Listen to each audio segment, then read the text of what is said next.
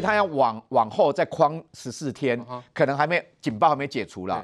那至于说你说进香客万华那个进香客，他到高雄是五月一号有住宿，他住在保安宫，啊，那五月一号到现在可能也是十四天快到了，这些到底有没有说相关的确诊者目前都在北北基宜，那没有到中南部嘛？如果中南部有的话，那可能框列就要多，所以我觉得说。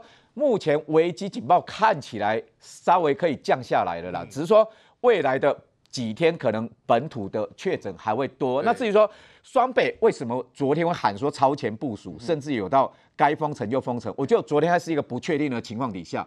那昨天过了到今天，呃，所有的传播链大概都理清的时候，封城这个我大概都不必的啦。所以超前部署大概都不用。那最后我要讲一个说，我们有人当然。蓝军有人认为说啊，陈时中跌下神坛什么之类，我我认为跌下神坛不重要了，那那至少把传播链理清楚。侯友宜去做这些措施，也许是好意，可是这个措施造成了恐慌，还有特定媒体去推波助澜，后遗症，那个有后遗症的。你观看他的措施，他讲的是该封就封，其实这句话叫废话，你知道吗？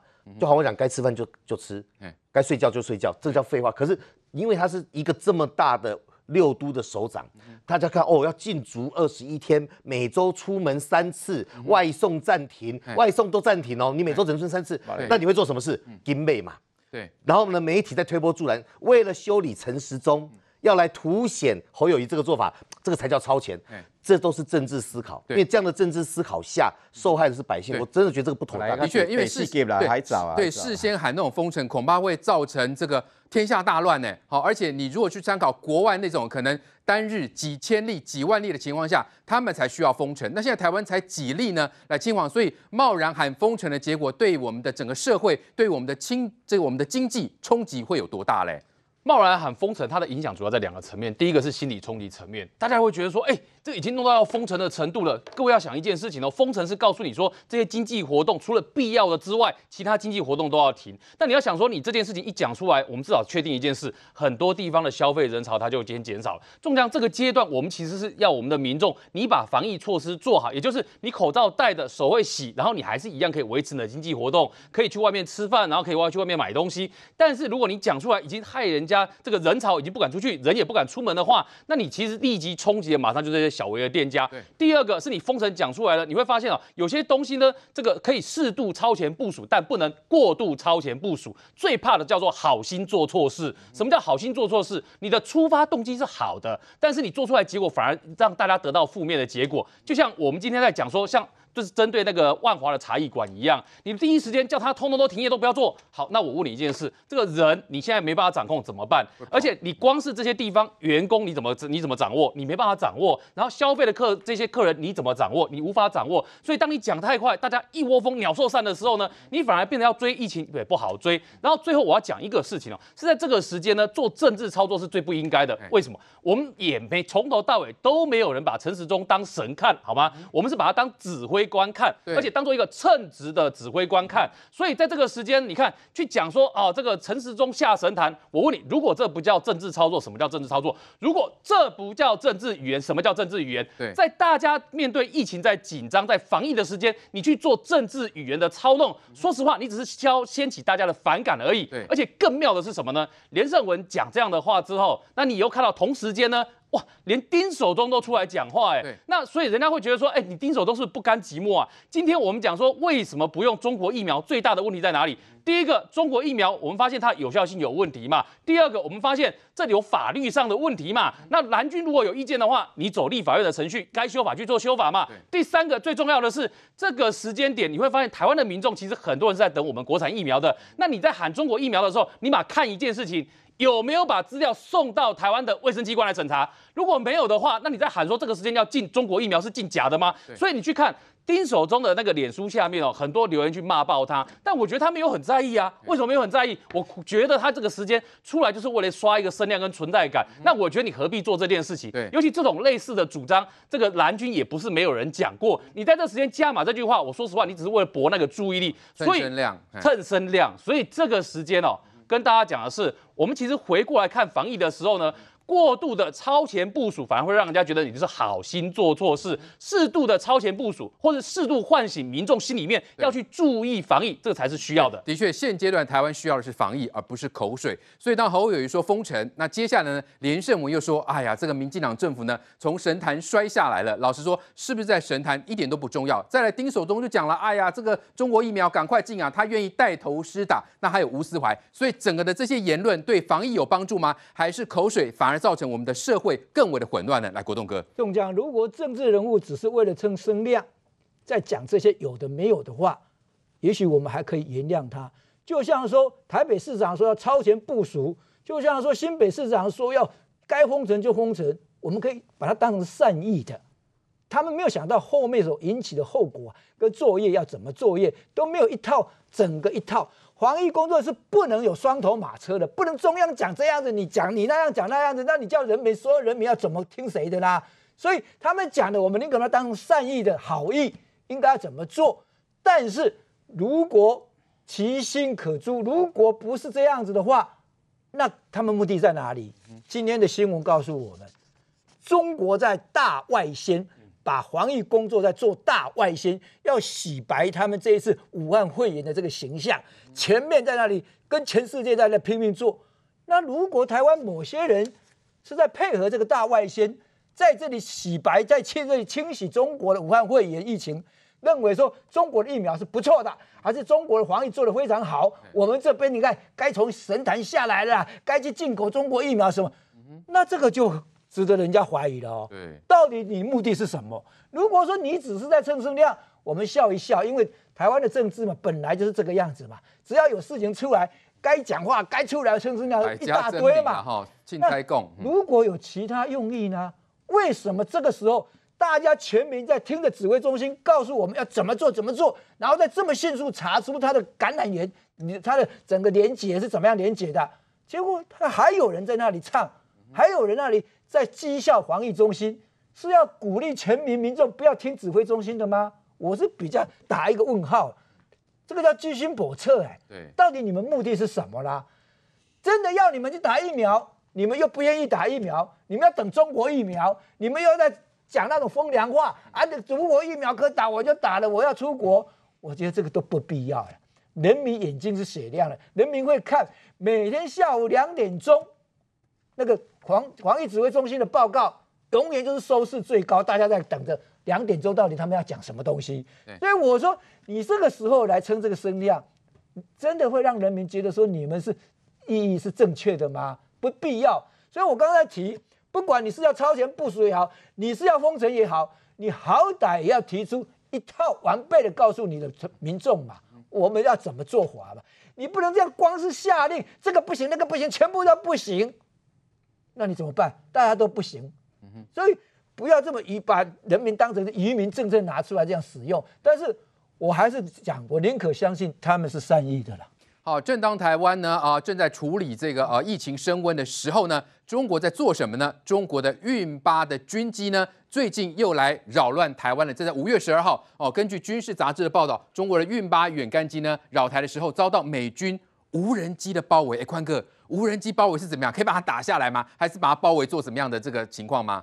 包围是包围，当然不能够把它打下来。但我认为运八这次可能会吓一跳哦。发生什么事呢？就在五月十二号哦，我们来看这张图。哇，看到这张图，大家就发现了，怎么离我们这么近啊？各位就是这么近哈。这个是我们台湾的南半，好，这是我们台湾的南半，所以我目测距离大概是在大概两百五十公里左右。那天空中其实飞机非常非常多。很多的低空层的部分的话，他们是客机在飞，哇，那个高空层可热闹了。为什么呢？一台运八啊，它就飞过来，然后就在这边绕。啊，这个地方是我们防空识别区的西南角嘛。结果居然发现了一件非常有趣的一个状况。为什么呢？第一个，RC 一三五在运八的后面，然后这边有一台 MQ 死神无人机哦，就在运八的旁边，然后就跟着他一直勾勾顶，一直勾勾顶，一直勾勾顶哦。然后后来运八呢就觉得后面也觉得好好像也蛮无趣的，本来想说哎要来这个地方耀武扬威一下，后来想一想好像有点无聊，他就回去了。可是后面各位去想一下吼，如果就标准的一个空战格局，他们的空战格局是怎么样呢？现在就是我 RC 一三五在远方，那当然做侦测，或者是说在后面去做补给、做其他的，这个不晓得。但死神无人机在你旁边绕来绕去，各位不要忘记喽，死神无人机是来无影去无踪，它在旁边出现的时候，运八。他是有看到还是没看到？他们中国大陆他现在没有讲。但各位你去想想看，过去他们来，嘿，刚才那给照卡嘞，动不动就过来，动不动就过来。过去都是我们台湾的飞机上去驱离，今天突然间发现，回头一看，哎，怎么两台美国军机把我给包围住？应该会吓一跳吧？这个一定会吓一跳的啦！而且他仔细去想一想，他会整个心里面发毛。还好今天是大家在练习耶。如果今天真的是大家所谓的拔刀相见的话，那万一……没得回去，那要怎么办呢？对，所以来到这个地方，我认为就是说，对中国解放军来说的话，一直每天一直来，我们当然很累。先说，他们飞机比我们多，他们的人比我们多，他们的航空学校是我们的三倍，但他们的其实军事人员出来的过程当中，他们心中其实也会怕。为什么呢？他们知道说，来真的来乱台湾。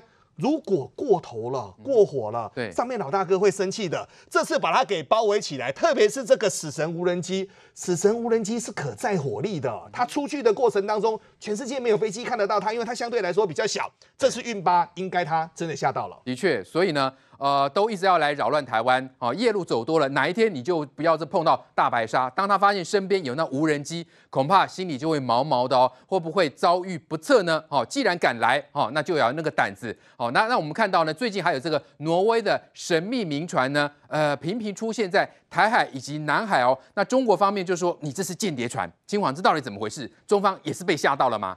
我觉得中方现在这个状况比较像是什么？他就是要跟美国两个故意要表表现出一个我可以跟你对峙的状况。为什么？因为中国之前呢，你会发现你自己本来就派了很多民船，然后呢在骚扰人家的国家，然后菲律宾也有意见，然后延边我们自己也有意见嘛，大家都有意见啊。然后你的民兵船呢，其实就是故意伪装成民船的方式呢，遂行军事的用途嘛。结果呢，大家在谴责他了之后呢，中国现在反过来讲说，哎，你美国自己也这样做，而且你美国呢是假挪威的这个民船呢，故意这样做，而且那一艘船。叫大峡谷二号，那中方的指控是说啊，你大峡谷二号呢伪装成是民船，事实上你就是间谍的用途，而且他还故意补充的很详细哦。他怎么讲呢？他讲法是说，这个因为哈你的行进速度比较慢，所以你不可能是军事用途。But, 但是我们判断你就是帮忙收集情报用的，你就是间谍的用途。然后还特别讲说，他还支援过好几个任务，在这个朝鲜的周边执行过任务，然后在南海执行过任务。最重要的是。中国方面还指控说，你其实美国就是故意假借挪威的民船呢，